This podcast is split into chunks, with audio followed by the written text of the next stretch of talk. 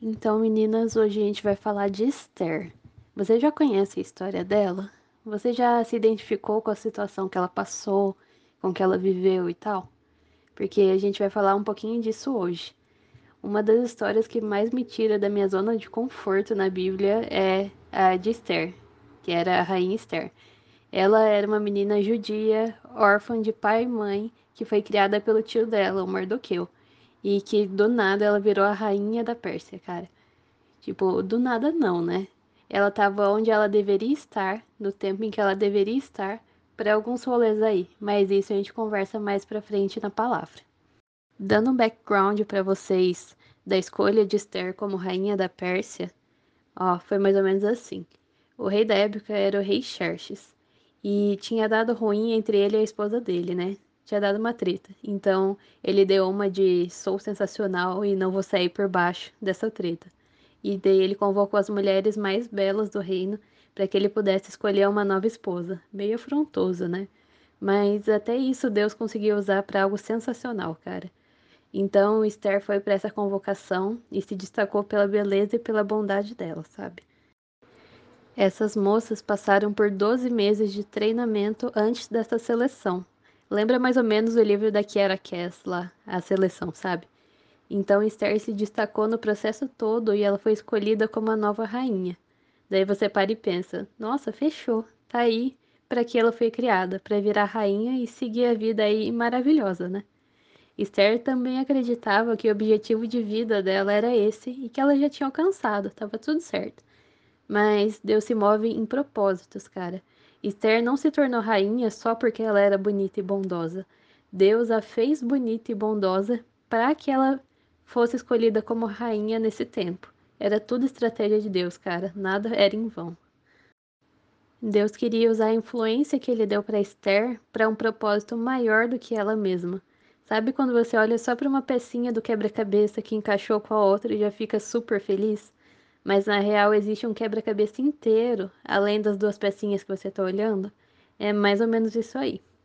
Então, tendo esse background na cabeça, tinha o rei Xerxes e a Esther agora era a esposa dele, era a rainha da Pérsia. Então, nessa época, o rei Xerxes promoveu um carinha chamado Ramã, tipo, como se ele promovesse no governo assim para uma posição mais importante, sabe? Uma posição que dava autoridade para ele sobre os nobres do império. E nesse império aí tinha Mardoqueu. E quando um cara ele tinha autoridade sobre os outros, tipo, se ele passasse perto de você, você tinha que se curvar para ele, porque ele era alguém que tinha autoridade sobre você. Então, quando ele passava perto de Mardoqueu, Mardoqueu não se curvava, porque ele era judeu e ele só se curvaria diante de Deus, porque a autoridade dele era Deus. E isso começou a incomodar a galera, porque como assim Ramon passa perto dele e ele não se curva? E daí Ramon percebendo isso, ele ficou meio sentido, tipo, nossa, por que ele não se curva para mim? Então ele decidiu que não bastava matar só a Mardoqueu. Ele procurou um jeito de destruir todos os judeus, todo o povo de Mardoqueu, do império onde ele era autoridade ali, né? Então ele chegou para rei Xerxes e deu essa ideia, explicou e tal, disse que estava dando ruim ter esses judeus ali no império deles e fez com que o rei assinasse uma ordem para que todos os judeus, jovens, idosos, mulheres e crianças, fossem destruídos, fossem destruídos, mortos e aniquilados num único dia. E todos os bens dos judeus seriam entregues a quem os matasse. Então era tipo incentivando a galera a matar os judeus, por causa de uma dor de cotovelo, porque o Mardoqueu não se curvou para Ramã. Daí essas notícias chegaram para Mardoqueu e ele se desesperou, né? Porque todo o povo dele ia ser dizimado, inclusive ele, por um cara super nada a ver, só porque o cara tinha essa sede de autoridade e de ser reconhecido. Então ele se desesperou, rasgou as suas roupas, vestiu, se vestiu de pano de saco, que era como se fosse uma roupa de luto. E daí as criadas da Esther, né, da sobrinha de Mardoqueu, ficaram sabendo e contaram para ela. E daí Esther chamou Mardoqueu para saber o que estava acontecendo, né? Porque ela não sabia nem que isso aí tinha sido assinado e tal. E daí Mardoqueu entregou para ela uma cópia desse decreto e pediu para que as criadas dela mostrassem para ela esse decreto e explicassem para ela a situação. E também, tipo, pediu para essas criadas, ó, fala para Esther é, ir falar com o rei e implorar por misericórdia e interceder em favor do nosso povo, pelos judeus, né? Porque, olha, ela é rainha, então ela pode chegar até o rei e interceder. Mas, cara, sabendo dessa notícia, Esther olhou em volta dela e só viu o que estava à frente dela, ao invés de olhar para o propósito dela naquele momento, sabe? Esther entra em um lugar super perigoso onde infelizmente a gente ama entrar, que é a zona de conforto. Era muito mais fácil e seguro ela esconder a origem judia dela e ignorar o problema. Uma das características de quem está na zona de conforto é sempre dar desculpas para tentar escapar de algumas situações que exijam mais esforço da gente, sabe? E com o externo foi diferente. Quando ela recebeu o pedido do tio dela, ela respondeu assim. Esther disse: Todos os oficiais do rei e até mesmo o povo das províncias sabem que qualquer pessoa que se apresentar diante do rei no pátio interno sem ter sido convidada está condenada a morrer, a menos que o rei lhe estenda o seu cetro de ouro. Além do mais, há 30 dias o rei não me chama à sua presença. Quer dizer, ela já colocou a condição que tinha ali, tipo, no natural, de ó, faz muito tempo que o rei não me chama, tô sem moral com ele, e se eu me colocar na presença desse rei sem ele ter me chamado, ele eu posso ser morta. Então, tipo, ó, eu não tenho o que fazer, já era. Mas, cara, Deus não se move através do que a gente vê, do que a gente ouve ou do que a gente sente, sabe? Os nossos sentidos e emoções, tipo, a maneira como a gente vê as coisas, são extremamente limitadas para conseguir entender a grandeza do que Deus está fazendo. Então Esther olhou para o que podia limitar ela enquanto pessoa e concluiu que não tinha nada que ela poderia fazer. Mas o tio dela trouxe a memória delas raízes que ela tinha, os propósitos de Deus para a vida dela, sabe? Foi bem um Ei, você tá aí na sua zona de conforto, feliz por onde Deus te colocou, mas ele te colocou aí por um propósito. E esse propósito, sem dúvida alguma, não era te deixar confortável. Até porque a vida cristã não é feita disso, né? Mas é feita de sair da sua zona de conforto, porque isso gera crescimento. Então, que tal sair das suas férias super confortáveis e voltar a fazer o que Deus te chamou para fazer nesse lugar? Voltar a ser co-participante com ele nesse negócio, né? A resposta de Mardoqueu, que era o tio da Esther, foi um negócio um pouco mais contido. Foi assim, olha. Ele disse para Esther: Não pense que pelo fato de estar no palácio do rei, de todos os judeus, só você escapará. Pois se você ficar calada nessa hora, socorro e livramento com certeza surgirão de outra parte para os judeus. Quer dizer, Deus vai cumprir o propósito que ele tinha designado para você cumprir, de alguma outra forma. Daí ele continuou: Mas você e a família de seu pai morrerão. Quem sabe se não foi para um momento como esse que você chegou à sua posição como rainha? Então, cara, aqui Mardoqueu deixa bem claro. Quem sabe se não foi para um momento exatamente como esse, para esse checkmate no xadrez, que Deus te colocou nessa posição, nesse lugar, entre essas pessoas. Mano, para e pensa. Quem hoje na sua vida representa Mardoqueu? Aquela pessoa que em momentos difíceis ou confusos é usada por Deus para lembrar dos planos do Pai sobre você, que esses planos nunca falham, que existe um propósito sobre a sua vida e que você está aí para cumprir ele. Que esses propósitos vão além do que você pode fazer ou do que você pensa que você consegue fazer, mas esses propósitos são baseados no plano eterno e são baseados naquilo que ele pode fazer através de você. Então, depois dessa voadora do tio dela, Esther mandou essa resposta para Mardoqueu. Vá reunir todos os judeus que estão em Suzã e jejuem em meu favor.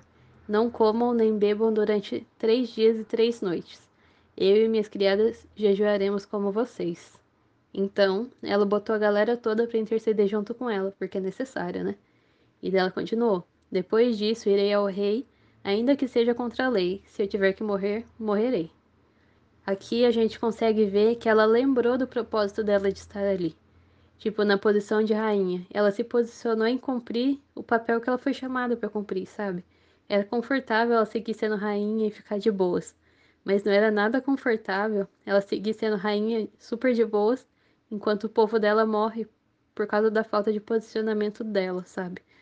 Então, agora vindo para nossa realidade.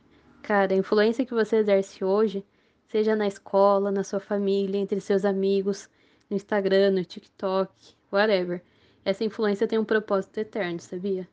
Deus não precisava de você, mas ele escolheu deixar que você, part... que você participasse com ele do que ele tem feito na nossa geração. Você tem noção da dimensão que isso é? Ele não te deu influência, não te deu esses seguidores, não colocou essas pessoas em volta de você, não colocou você nesse lugar específico à toa. Você tem um papel aí, você já parou para pensar, para entender e para perguntar para Deus qual é esse papel? Você tem se posicionado em relação a isso? Ou você tem achado que é grande demais e é melhor ficar na sua?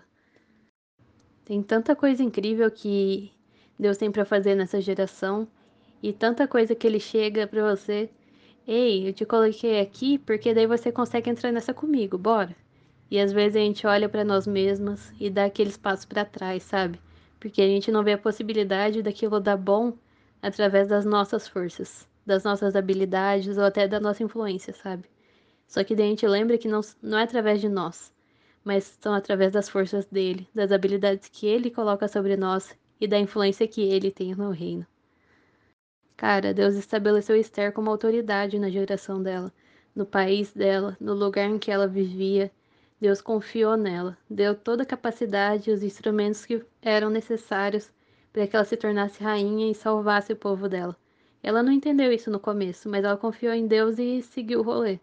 Deus preparou Esther para aquele momento, porque então ele não te prepararia para um dia como hoje também. Cara, essa é a nossa geração, é a nossa vez de fazer esse rolê, sabe? As histórias são diferentes? São, porque a nossa história não vai ser a mesma de Esther. Mas o negócio de se posicionar e de seguir o nosso propósito segue aí. Deus criou a gente com um propósito único. Esther entendeu o propósito dela, orou, jejuou e se posicionou, sabe? Então, cara, larga de achar que você tá no lugar errado, na família errada ou na época errada. Você foi feita por um tempo como agora. Você carrega a chave para a transformação de realidades, para a transformação de nações, mano. Você carrega uma verdade imutável e muito poderosa. Você carrega o Espírito Santo aí dentro. E o dono desse rolê todo é seu pai. Você tem noção do que é isso tudo? Ah, e o se posicionar não é só questão de ousadia, não, tá? É questão de obediência. De obediência é um negócio que está escrito lá em Romanos 8,19. Lembra? Fala porque a criação aguarda com ardente expectativa a revelação dos filhos de Deus. Não tem por que a gente ficar escondido, né? E cara, o mundo é confuso e lotado de dúvidas mesmo. E Jesus é a resposta para todas essas perguntas. E você carrega Jesus, você carrega todas essas respostas. Então, o que eu queria deixar para vocês é bem isso.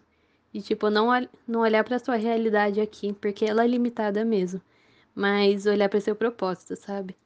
Olhar para as verdades que ele tem derramado sobre você todos os dias e melhor, olha para quem tá contigo. Não tem como Deus estar tá no negócio e dar ruim, né? Então, bora sair da zona de conforto e se posicionar como Esther?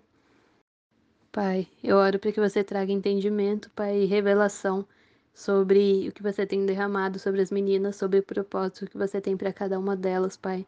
Que você possa trazer clareza sobre o coração delas e direcionamento.